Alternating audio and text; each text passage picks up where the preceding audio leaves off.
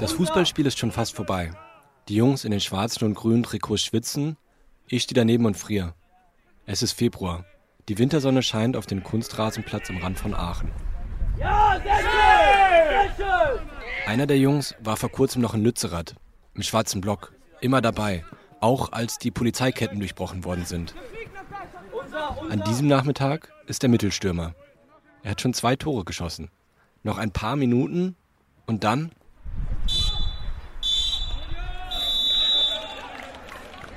Der Junge klatscht sich mit seinen Mitspielern ab. Sie haben gewonnen. Er geht zu einem kleinen Unterstand neben dem Feld, trinkt was und wirft sich eine Lederjacke über. Dann läuft er zu mir. Hi. Können wir kurz reden? Können wir machen? Der Junge, mit dem ich da rede, ist 16. Nennen wir ihn Titus. Eigentlich wollte ich Titus heute nur beim Fußballspielen zuschauen. Es ist die heiße Phase der Saison. Aber Titus hat eine Neuigkeit für mich. In einer Woche ist globaler Klimastreik. Tausende Schülerinnen und Schüler werden in ganz Deutschland auf die Straße gehen. Auch in Aachen. Und ich wurde auch gerade eben zugeteilt für die Moderation bei Fridays for Future. Sprich, ich werde mit einer anderen Person die Anfangsrede halten. Oh wow, cool. Wie kam das? Es wurde rumgefragt, wer da Lust drauf hat. Dann hat eine Freundin von mir gesagt, sie macht das. Und dann hat sie mich gefragt, ob ich mitmache. Titus ist im Organisationsteam von Fridays for Future, kurz FFF. Sie bereiten gerade die Demo vor. Also da sprichst du schon dann vor 1000 Leuten oder so, ne? 2000, 2500, ja. Also die niedrigste Zahl, die bisher bei FFF gab, waren irgendwie ein bisschen mehr als 2000. Der Durchschnitt sind ja immer so 3.000, 4.000. Also kann, ich bin auch schon sehr aufgeregt, aber ich kann eigentlich ganz gut sprechen vor Leuten, deswegen bin ich zuversichtlich. Ich in seinem Alter, ich hätte richtig Schiss davor. Aber ich habe mit 16 auch nicht Karl Marx in meiner Freizeit gelesen. Ich war in keiner Partei. Ich konnte mir nicht vorstellen, Politiker zu werden. Und ich habe auch nicht in einem Protestcamp neben einem Braunkohletagebau geschlafen und tagsüber Sturmhaube getragen, damit die Drohnen der Polizei mich nicht erkennen. Meine größte Sorge mit 16 war, dass ich eine Aufsichtsperson finde, damit ich in den Club reinkomme. Titos größte Sorge ist, dass dieser Planet bald nicht mehr bewohnbar ist, wenn sich nicht radikal was ändert, und zwar jetzt. Und seine Wut auf Politiker, die immer nur vom Klima reden, aber nicht wirklich was tun, diese Wut ist größer als seine Angst, vor tausend Menschen zu sprechen. Selbst dann, wenn es die erste Rede auf einer Demo in seinem Leben ist. Ich bin Jasper Riemann und das ist Mutausbruch. Vier Geschichten von Jugend, Krise und Zukunft. Ein Podcast für die Aachener Zeitung. Ja, und da habe ich mich schon sehr traurig gefühlt und so. Und ja, da habe ich gedacht, warum bin ich denn nicht so wie die anderen?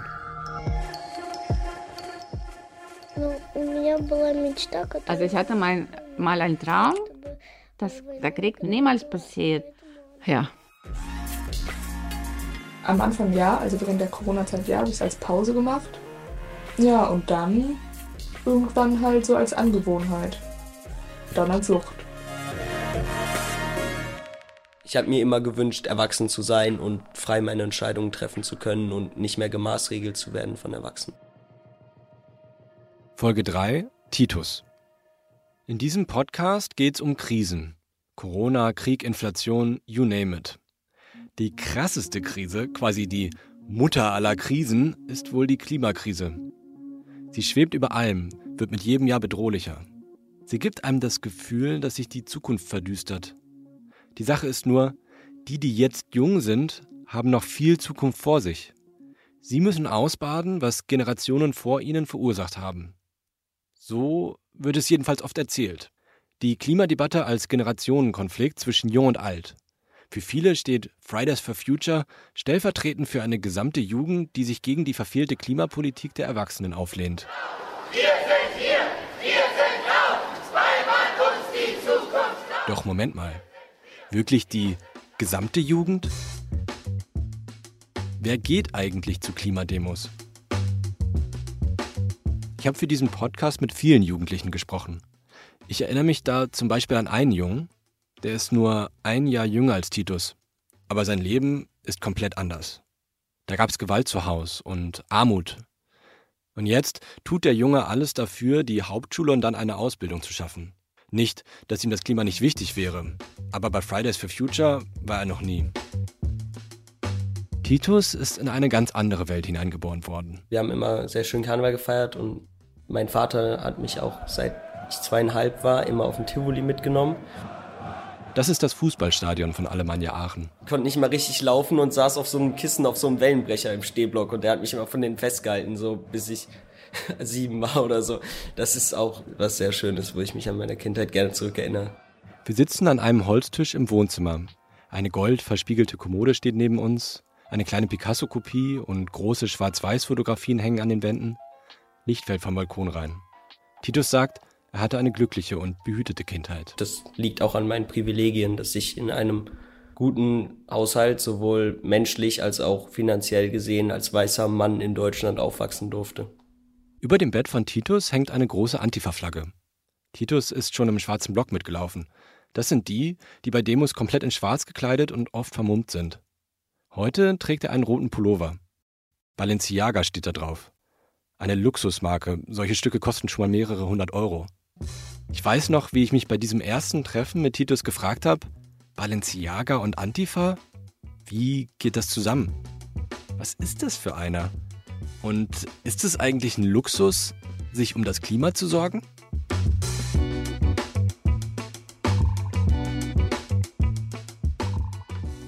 Titus geht aufs Gymnasium. Ich habe verschiedene Werke von Karl Marx gelesen, dann habe ich mir Werke von Descartes angeguckt, der ja quasi den Grundstein für jedes philosophische Denken gelegt hat, durch Ich denke, also bin ich. Ja, und dann noch so Sammelsachen, wo verschiedene Ansätze von deutschen Philosophen dargestellt wurden. Das soll jetzt aber nicht so klingen, als wäre er ein totaler Nerd. Er hängt auch mit Freunden ab, geht feiern ins Kino, hat Chorprobe, ein paar Mal pro Woche hat er Fußballtraining und er engagiert sich ja noch politisch. Ich bin bestimmt im Schnitt mal zweimal, mal viermal oder so, aber im Schnitt bestimmt dreimal die Woche bei einem Plenum. Zwei, drei Stunden. Gerade kriegt er das alles unter einen Hut. Aber in einem Monat ist globaler Klimastreik. Also da wird halt viel mehr Arbeit auf mich zukommen. Da habe ich auch schon von anderen gehört, die das häufiger gemacht haben. Also man kommt nachts nach Hause, geht in die Schule und geht nachmittags wieder zur Planung und kommt nachts wieder nach Hause. Früher hat Fridays for Future jeden Freitag Schülerstreiks organisiert. Mittlerweile mobilisiert die Bewegung eher in längeren Abständen zu größeren Demos, den Global Strikes. Das Ziel der Demo jetzt ist auch, neue Leute für Fridays for Future zu gewinnen. Das Besondere, zum ersten Mal protestieren sie gemeinsam mit der Gewerkschaft Verdi und fordern zum Beispiel höhere Löhne für Busfahrer und mehr Tempo bei der Verkehrswende. In den nächsten Wochen bis zur Demo begleite ich Titus und natürlich bin ich auch am Tag der Demo selbst am Start. Da habe ich auch gesehen, dass Titus auf seine Rede nicht nur Applaus bekommt. Doch dieser Widerspruch ist nichts gegen das, was er ein paar Wochen vorher in Lützerath erlebt hat. Auch davon erzählt mir Titus. Aber zunächst wollte ich von Titus wissen, wie das überhaupt angefangen hat. Dieser ganze Aktivismus.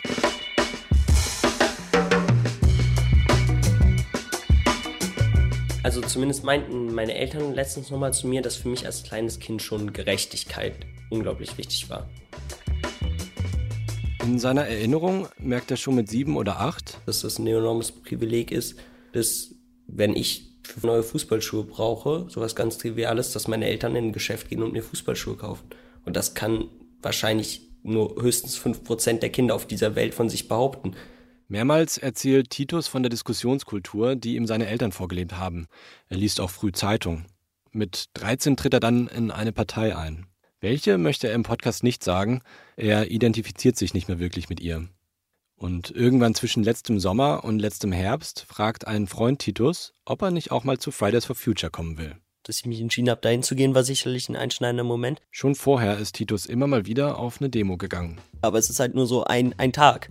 Und das mit FFF hatte was Regelmäßiges. Dann kam auch Ende Gelände, dann kam das eben alles nach und nach und die Uni-Besetzung und das hängt irgendwie zumindest in Aachen alles mit Fridays for Future so ein bisschen zusammen. Fridays for Future gibt es in jeder größeren Stadt in Deutschland. In Aachen ist die Ortsgruppe ziemlich links. Da ist es nicht mehr weit zu Ende Gelände, deren Aktivisten für ihre Blockadeaktionen im Braunkohlerevier bekannt sind. Titus ist zwar kein Mitglied, ist aber auch mal bei einer Aktion mit dabei. Und er ist noch beim Bündnis End Fossil Occupy, das im Dezember einen Hörsaal der RWTH Aachen besetzt hat.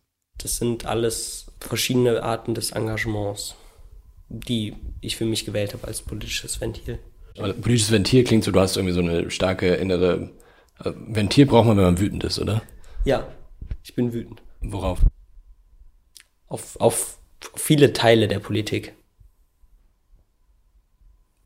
Ich, ich finde, ich finde, ist es für mich unverständlich, wie Menschen in Südostasien ertrinken und wie wir wissen, dass unsere Enkelkinder hier nicht mehr richtig leben können und wie man einfach sagt, dass wir, also meiner Meinung nach brauchen wir eine radikale Politik, was Klimaschutz angeht. Es geht gar nicht anders. Alles andere als eine radikale Politik bedeutet für zwei bis drei Generationen später Shutdown, so.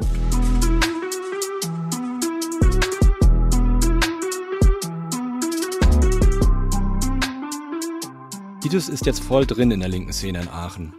Das merkt man auch daran, wie er spricht und welche Wörter er verwendet. Meiner Meinung nach ist die Befreiung der Arbeiterklasse, wenn wir mal wieder zu Marx Sprache gehen, und die Befreiung der Proletarier und ähm, die Zerschlagung des Kapitalismus einhergehend mit Klimaschutz. Titus hört auch linke Musik. Als er mir davon erzählt, nimmt er einen Schluck aus der Klomateflasche, die vor ihm auf dem Tisch steht. Ist Linksein für dich ein Lifestyle? Sarah Wagenknecht Rage Incoming. Ähm. Von der Politikerin Sarah Wagenknecht kommt die Kritik, dass die Linke sich von denen entfremdet habe, für die sie da sein sollte, der Arbeiterklasse. Statt mit sozialer Ungleichheit beschäftige sie sich mit Identitäts- und Lifestyle-Fragen, findet sie, und bediene damit die akademische Mittelschicht. Für viele linke Menschen ist links sein Lifestyle. Und für dich? Ich finde, eigentlich sollte es das nicht sein. De facto ist es das aber eigentlich sollte Klassenkampf und Klimagerechtigkeit nichts mit einem Lifestyle zu tun haben. Zum Beispiel läuft Titus oft mit Schuhen der Marke Doc Martens rum.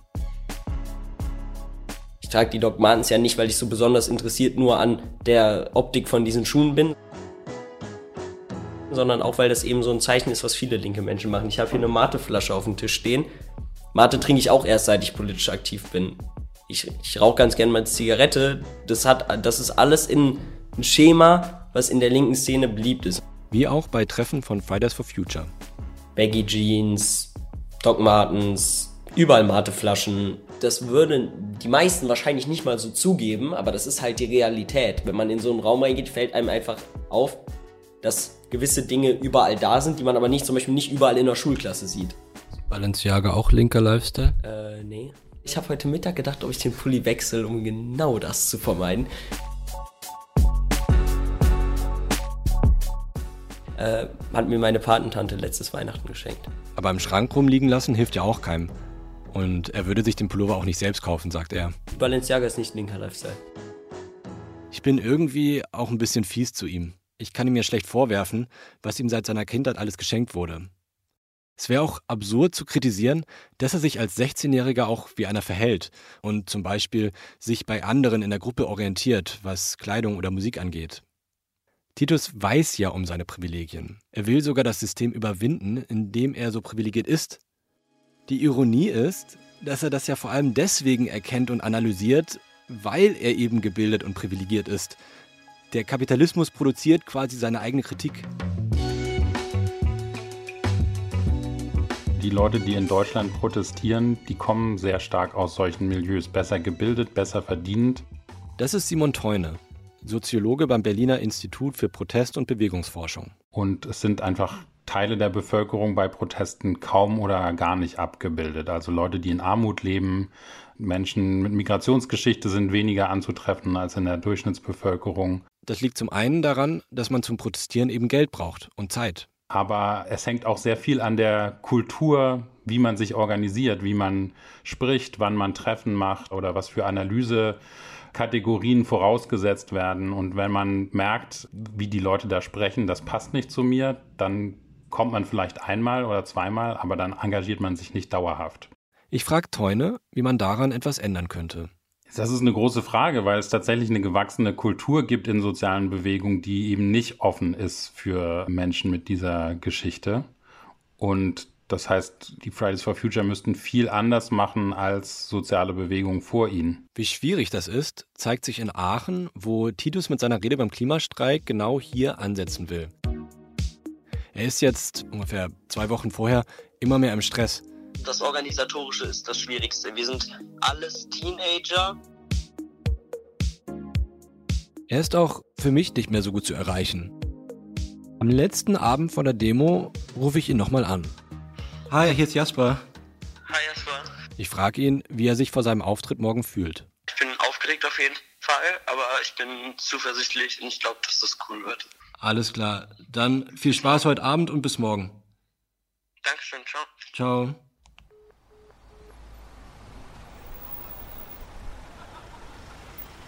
Alles ist grau und neblig. Es ist Freitagmorgen. Hier an einer Kreuzung am Rand der Aachener Innenstadt soll die Demo starten. Busse fahren heute nicht, denn die Fahrer streiken ja zusammen mit den Jugendlichen. Noch ist allerdings niemand da. Ein paar Polizisten warten auf dem Bürgersteig, genau wie ich. Ah, jetzt sehe ich. Da hinten kommen sie. Von der einen Straße mit Musik, Antifa-Flagge. Ich gehe mal rüber. Polizei geht auch rüber. Ampel ist rot, aber Polizei egal. Okay, ich muss warten. Ich sehe eine Gruppe von vielleicht 50 bis 100 Jugendlichen. Sie kommen mit Lautsprechern und Fahnen zur Kreuzung.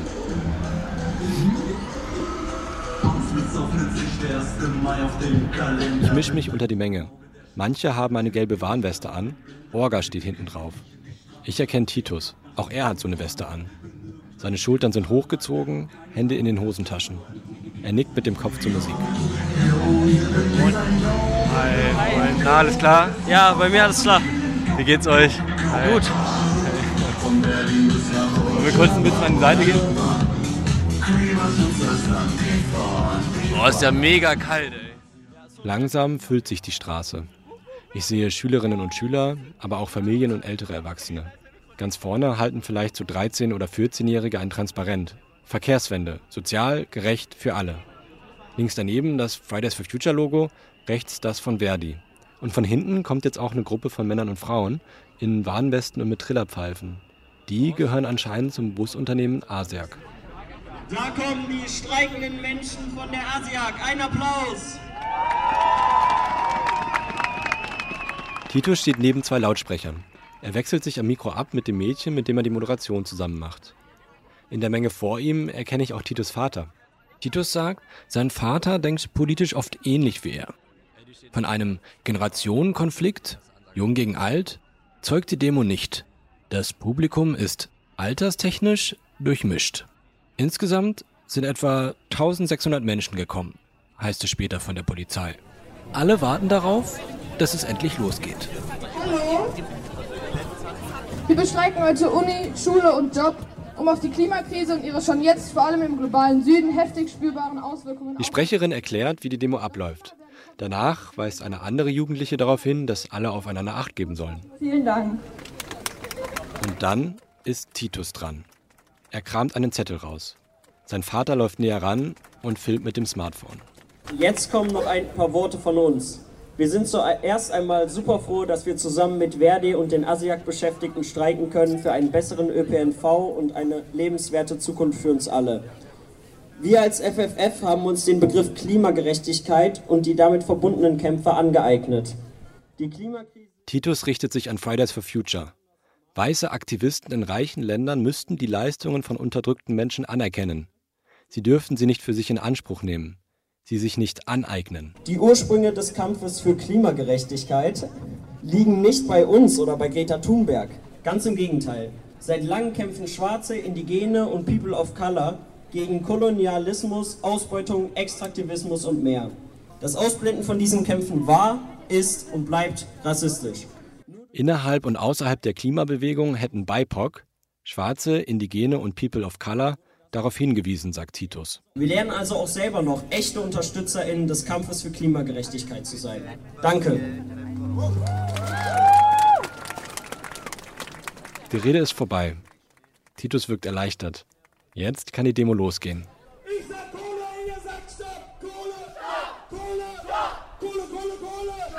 Ich bin mir nicht sicher, ob wirklich alle verstanden haben, was Titus sagen wollte. Da waren auch ein paar komplizierte Sätze dabei, mit Begriffen wie Symbole kolonialer Kontinuitäten oder intersektionale Gerechtigkeit. Ein Mann mit einer grauen Mütze geht plötzlich auf Titus zu. Er fand seine Rede irritierend. Es ist ja gut, dass kritisiert wird, dass Greta Thunberg zum Beispiel so bekannt ist, aber es lange schon ungehörten Protest gibt. Aber diese Formulierung mit der Aneignung, das, das, unterstützt einfach das rechte Narrativ, dass die Leute, dass in Europa die Weißen, Greta Thunberg, das für ihren eigenen Fame machen. So ist es gar nicht gemeint. Es ist so gemeint, dass Menschen im globalen Süden schon immer für Klimagerechtigkeit kämpfen und gegen das, was ihnen angetan wird. Weil auch unsere E-Autos werden auf dem Blut von Menschen im globalen Süden gebaut. Wir haben die ganz lange überhört, das war rassistisch und wir versuchen jetzt, zumindest als FFF Aachen, allen Menschen eine Stimme zu geben und vor allem Aber den Betroffenen. Wird, wird, wird nicht also Der Mann erzählt mir später, dass er Mathematiker an der Aachener Uni ist. Er fühlt sich an frühere Reden auf Klimademos erinnert. Auch da hieß es schon mal, ihr seid rassistisch, weil ihr weiß seid. Und das hat mich dazu bewegt, mehrmals nicht mehr zu kommen. Die Diskussion führt zu nichts. Der Mann läuft wieder davon. Mich hat das aber zum Nachdenken gebracht. Zunächst mal, Titus Versuch ist lobenswert, finde ich, Menschen einzubeziehen, die nicht zur bürgerlichen, intellektuellen, weißen Bubble gehören, wie er sagt. Auch wenn natürlich Begriffe wie Extraktivismus oder intersektionale Gerechtigkeit selbst mega bildungsbürgerlich sind und meine Vermutung nur von wenigen außerhalb der Bubble überhaupt verstanden werden. Auf der Demo habe ich übrigens wenig Schwarze gesehen, fast nur weiße Menschen. Zumindest vom äußeren Eindruck her war es das typische bürgerliche Klientel. Und auch die Leute, die da sind, sind sich nicht ganz einig. Für manche ist das wohl zu links, zu radikal hier. So wie für den Mathematiker. Fridays for Future ist ja eigentlich deswegen so erfolgreich und massentauglich, weil die Bewegung anschlussfähig ist an die Mitte der Gesellschaft.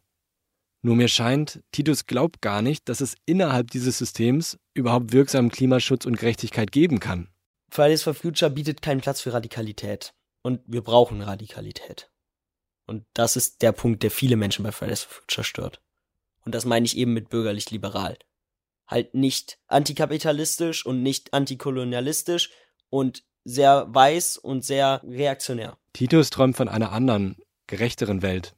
Denn er hat das Gefühl, die jetzige Welt steht am Abgrund. Und er hat das vielleicht am deutlichsten gespürt, als er in der Pampa irgendwo zwischen Düsseldorf und Köln an einer Abbruchkante eines Braunkohletagebaus stand und ins Nichts geschaut hat. Um zu verstehen, warum Titus so radikal denkt, muss man verstehen, was er in Lützerath erlebt hat. Das war einfach so eine Schnaps, also eigentlich eine gute Idee. Ein Freund von Titus hat ihn gefragt, fahren wir erste Woche im Januar, wo wir noch Ferien haben, nach Lützerath? Und ich meinte ja, und dann war das, war das gebongt. Was habt ihr dafür mitgenommen?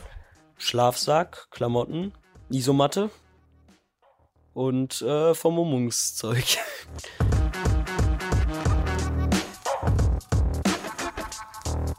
Lützerath. Das ist, beziehungsweise war, die kleine Siedlung, über die im Januar ein paar Tage ganz Deutschland geredet hat. Mittlerweile ist Lützerath abgerissen, damit der Konzern RWE den Tagebau vergrößern und die Kohle unter Lützerath abbaggern kann. Dafür soll der Kohleausstieg in der Region schon 2030 kommen, acht Jahre früher als ursprünglich geplant. So hat sich RWE mit grünen Politikern geeinigt. Anfang Januar sind noch Aktivistinnen und Aktivisten in Lützerath. Sie wollen die Räumung verhindern. Aachen ist nicht weit weg. Titus und eine Handvoll Freunde fahren erst mit dem Zug, dann mit dem Bus und über einen Feldweg kommen sie schließlich ins Camp. An dieser Stelle ein kurzer Transparenzhinweis. Ich selbst war nicht in Lützerath. Die folgenden Geräusche von vor Ort stammen von Reportern der Aachener Zeitung. Da waren überall so Sprüche, Plakate, Banner, die ganzen Häuser, die bewohnt wurden von Aktivisti. Da gibt es da diesen Mittelplatz im Dorf, wo Zelte aufgebaut sind und so ein Turm, der ganz krass ist irgendwie so, das kann ich gar nicht beschreiben. Der ist so aus Holz um fetten Baum gebaut und da kann man so Leitern hochsteigen und das so mit Solarplatten sogar drauf gewesen und so, die Greenpeace damals gesponsert hatte. Titus schätzt, als sie ankommen, sind ungefähr 200 Aktivistinnen und Aktivisten im Camp. Jeden Tag werden es mehr. Um das Dorf herum bereiten sich Hundertschaften der Polizei auf die Räumung vor. Ich fühlte mich wie in Asterix und Obelix. Ein kleines Dorf leistet Widerstand. Mit seinen Freunden geht Titus in ein Haus, wo früher wohl eine Familie gewohnt hat. Zu dem Zeitpunkt sind die eigentlichen Bewohner von Lützerath schon lange ausgezogen. Wir waren oben in einem Zimmer im Dachgeschoss. Wir haben einfach uns eine Plane ausgelegt, die wir extra mitgenommen hatten. Dann haben wir da unsere Isomatten draufgerollt und unsere Schlafsäcke. Dann haben wir in einer Reihe mit sieben Leuten da gepennt. Sie waschen sich an provisorisch aufgebauten Waschbecken. Zumindest manchmal. Aber ich muss sagen, körperhygienetechnisch war das in Lützerath jetzt nicht on top. Darum ging es da aber auch gar nicht. Es war ja schweinekalt in der ersten Januarwoche da, ohne Heizung überall. Mehrere Thermounterwäsche, dann mehrere T-Shirts übereinander und dann noch zwei Pullis übereinander und darüber dann in so eine schwarze Regenjacke gezwängt. Dann hatte ich äh, immer irgendein schwarzes T-Shirt mir ins Gesicht gemacht und man ist da auch nur vom Mund rumgelaufen, außer zum Essen und zum Rauchen. Titus erinnert sich an Drohnen über dem Ort, von der Polizei, aber auch von Aktivisten. Um Videomaterial für Social Media zu bekommen und um so ein bisschen zu gucken, was die Polizei macht. Das war der Drohnenkrieg. Es ist Hausfriedensbruch in Lützerath zu wohnen. Die Häuser gehören RWE. Jedes Mal, wenn Titus zur Abbruchkante der Kohlegrube geht, ist er überwältigt. Weil man einfach sieht, wie die Natur systematisch zerstört wird. Und dieses endlose Loch, das ist auch gar nicht zu vergleichen mit Fotos, die man davon sieht.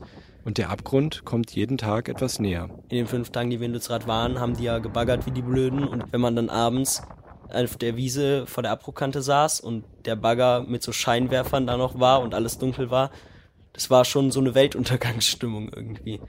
Für Titus symbolisiert Lützerath den Ort, an dem Deutschland aufgegeben hat, das 1,5 Grad Ziel zu erreichen. Also die Erderwärmung bis 2100 auf 1,5 Grad im Vergleich zur vorindustriellen Zeit zu begrenzen. Aber es gefällt ihm in Lützerath auch sehr. Weil da so ein alternativer Lebensstil ist, den ich sehr interessant fand, mal mitzubekommen. Weil die Menschen dort so ganz selbstorganisiert leben und alle mithelfen und alle nur das nehmen, was sie brauchen und das geben, was sie können. Was findest du daran faszinierend? Dass wir in unserer kapitalistischen Gesellschaft gewöhnt sind, dass wir machen, was wir müssen und nehmen, was wir kriegen können. Und das ist in Lützerath ganz anders. Wenn man gerade nicht so gut kann, dann entspannt man ein bisschen und wenn man gerade sich gut fühlt, dann geht man zur Küfa und hilft Gemüse schälen, Essen kochen. Küfa steht für Küche für alle. Und ganz ohne, dass irgendwer was dafür bezahlen muss, gibt es dreimal am Tag eine warme Mahlzeit.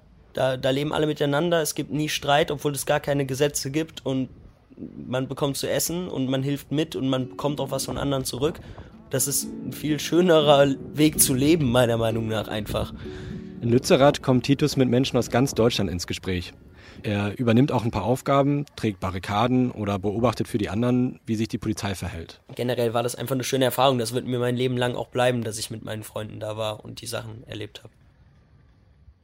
Mit seinen Freunden reist Titus wieder ab, als die Ferien zu Ende sind.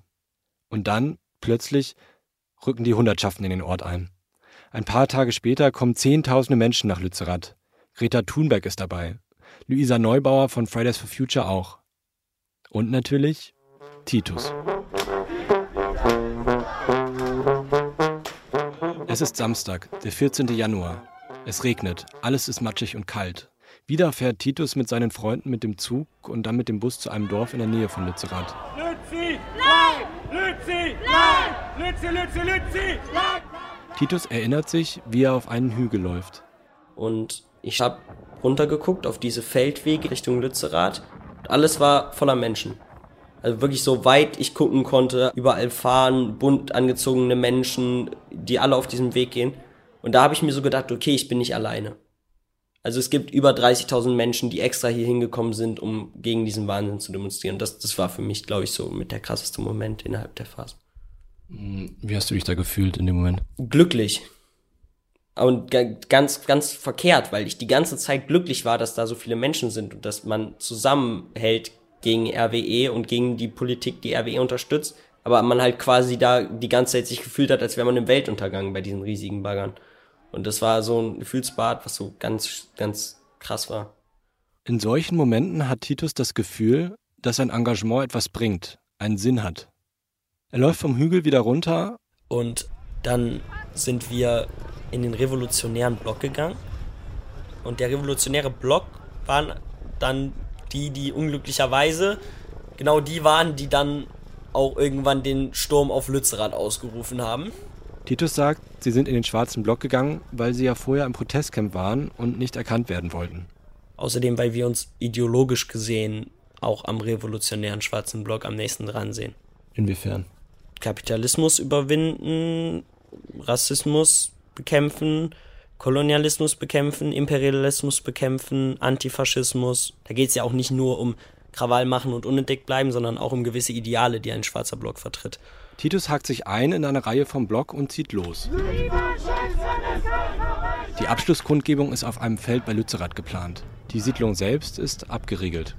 Die Polizei ist mit mehreren tausend Einsatzkräften vor Ort. Dann ging es erst in die Konfrontation, als die Polizei gesagt hat, hier ist Schluss. Bleiben Sie dahinter, gehen Sie zurück, bleiben Sie dahinter, gehen Sie zurück. Dann haben Leute gerufen, auf nach Lützerath, auf nach Lützerath und dann ging es nach Lützerath. Die Situation eskaliert.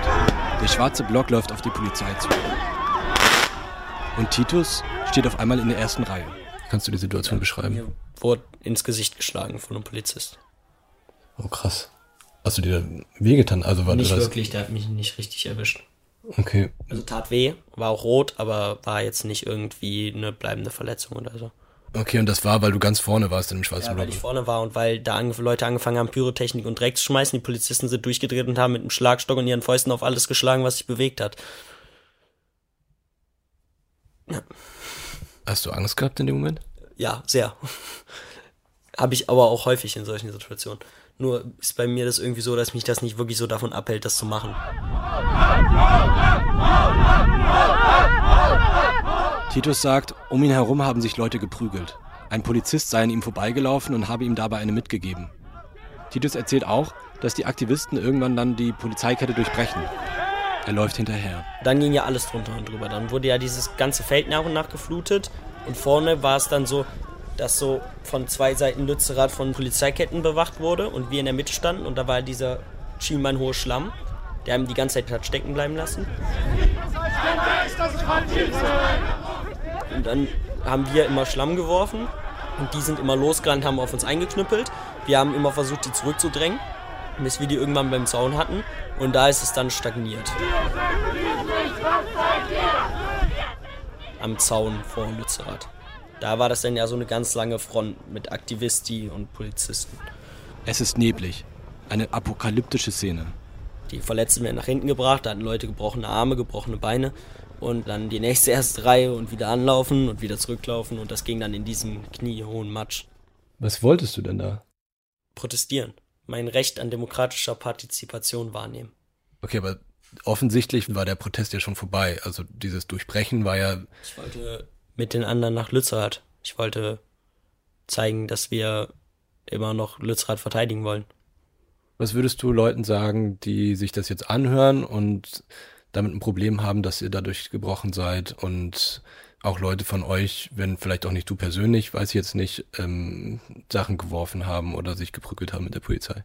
Ähm, ich würde die Person als allererstes fragen, ob sie denken, dass Leuten das Spaß macht.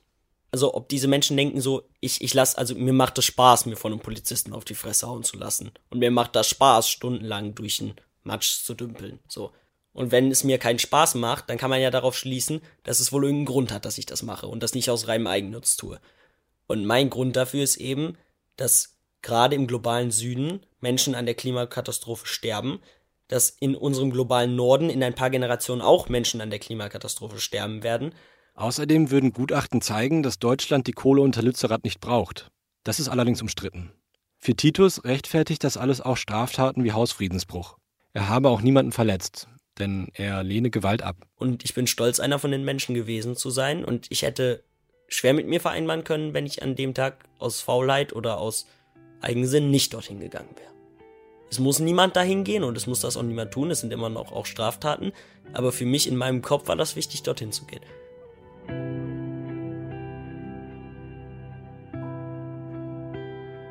Gut zwei Monate später sitze ich wieder bei Titus zu Hause. Im letzten Jahr hat er viel erlebt. Er war zum ersten Mal bei einem Plenum von Fridays for Future, hat bei einer Uni-Besetzung mitgemacht, er war in Lützerath, er war auf vielen Demos und auf einer hat er auch eine Rede gehalten. Wie würdest du sagen, unterscheidet sich der Titus von vor einem Jahr zum Titus von jetzt? Der Titus vor einem Jahr war oberflächlicher. Viel, viel oberflächlicher. Inwiefern? Was meinst du? Ich habe Leute aufgrund ihres Aussehens so ein bisschen bewertet, auch wenn ich da schon generell links eingestellt war und habe auch ganz andere Prioritäten gehabt. Titus versucht, sensibler zu sein. Er sagt, ihm fällt jetzt Diskriminierung von Frauen oder nicht weißen Menschen im Alltag mehr auf. Und generell hat sich mein Leben ja auch dadurch verändert, dass ich viel mit neuen Leuten zu tun habe und auch mich ein bisschen anders anziehe und das kommt ja generell alles dann in so einem Umfeld. Inwiefern ziehst du dich anders an? Zum Beispiel kaufe ich halt keine Fast Fashion mehr und versuche viel so Secondhand Vintage zu holen. Ich spreche Titus nochmal auf seinen Pullover von der Luxusmarke Balenciaga an, den er von seiner Patentante bekommen hat. Also ich habe halt noch, vor allem aus der Zeit so vor anderthalb Jahren, noch so Markenkleidung. Aber wenn ich die Sachen in meinem Kleiderschrank habe, ist es auch nicht sinnvoll für die Umwelt, wenn ich sie nicht trage. Aber ich würde jetzt, wenn ich jetzt Sachen kaufe, dann überlege ich mir eben zweimal, was das für Sachen sind. Bei meinem ersten Treffen habe ich mich gefragt, Balenciaga und Antifa, wie passt das zusammen? Vielleicht so. Balenciaga ist eher Vergangenheit, Antifa mehr Gegenwart. Beziehungsweise, jetzt ist es bei Titus eben so ein Zwischending. Einerseits hat er sein ganz normales Teenagerleben, hängt zum Beispiel beim Fußball auch mit eher unpolitischen Leuten ab. Und andererseits liefert er sich in Lützerath Schlammschlachten mit der Polizei. Für seinen Aktivismus braucht er Zeit und sicher auch Geld. Also ja, man muss sich das auch leisten können. Aber das muss nicht zwangsläufig ein Problem sein, sagt zumindest Simon Teune, der Protestforscher. Engagement für das Klima ist immer advokatorisch für alle Menschen auf der ganzen Welt. Und es können auch nicht alle Leute auf der ganzen Welt demonstrieren. Insofern ist es schon ganz gut, dass die Leute, die die Ressourcen haben, sich da auch querstellen und sagen, dass das, was da politisch läuft, noch nicht ausreicht. Das heißt nicht, dass armen oder weniger gebildeten Menschen das Klima egal wäre. Viele haben vielleicht schlicht mehr akute Probleme im Hier und Jetzt. Und man darf ja auch nicht vergessen, die Reichen stoßen viel, viel mehr CO2 aus als Arme, sind aber viel weniger betroffen. Mir scheint, für Titus hängt das ohnehin alles miteinander zusammen. Antikapitalismus, Klimagerechtigkeit, Antirassismus, Antikolonialismus. Mehrmals betont er, dass er da aber nicht für Fridays for Future sprechen kann oder will. Ihm sind diese Dinge persönlich wichtig. Zum Beispiel, dass die Bewegung inklusiver wird. Zum Beispiel jetzt bei FFF Aachen gibt es einen Antira-Verband, Antirassismus. Wir versuchen zu reflektieren, dass wir selber auch Rassismus reproduzieren als weiße Menschen in diesem Land. Was ich mich nur manchmal frage, wie will er in einer Demokratie etwas verändern, wenn die meisten Menschen seine radikale Systemkritik nicht teilen? Auf der anderen Seite. Ich bin kein Politiker. Ich krieg keine 12.000 Euro im Monat dafür, dass ich im Bundestag bin und mir Lösungen ausdenke. Ich kann aber sagen, dass ich nicht will, dass es so weitergeht. Und ich kann sagen, dass für mich nicht vereinbar ist, dass wir alle sagen, ja, wir brauchen Klimaschutz, aber niemand wirklich welchen macht. Und da ist es nicht an mir oder an anderen 16-Jährigen zu sagen, wie wir das betreiben. Da ist es an PolitikerInnen, sich mit WissenschaftlerInnen, die das seit 30, 35 Jahren predigen, zusammenzusetzen und was es kosten möge, ein Konzept zu entwickeln, wie wir unsere Erde retten können. Oder zumindest das, was noch davon übrig geblieben ist. Wenn ich Titus so zuhöre, vergesse ich manchmal, dass er noch 16 ist. Er sagt, er ist kein Politiker, aber er könnte möglicherweise einer werden. Erstmal will er studieren, vielleicht in Berlin, vielleicht Philosophie. Ich könnte mir das gut bei ihm vorstellen. Und wer weiß. Das war die dritte Folge von Mutausbruch. Vier Geschichten von Jugend, Krise und Zukunft. Ein Podcast für die Aachener Zeitung. Redaktion Amini Dries und Peter Engels. Mitarbeit Moritz Ferle, Alexander Gutsfeld, Henriette Löwisch, Doris Riemann, Nelly Ritz und Carsten Rose. Beratung René Benten, Andreas Strobel, Thomas Thelen, Kian Tabatabay, Christoph Felten und Lisa Weiß. Schnitt Peter Engels und Jasper Riemann. Sounddesign Stefan Kreuz, Peter Engels und Jasper Riemann. Technik Ulrich Kutsch. Cover Guido Klaassen. Idee, Host, Recherche und Autor Jasper Riemann. In der nächsten Folge Jay, die während der Corona-Pandemie eine Sucht entwickelt hat, mit der sie auch heute noch kämpft.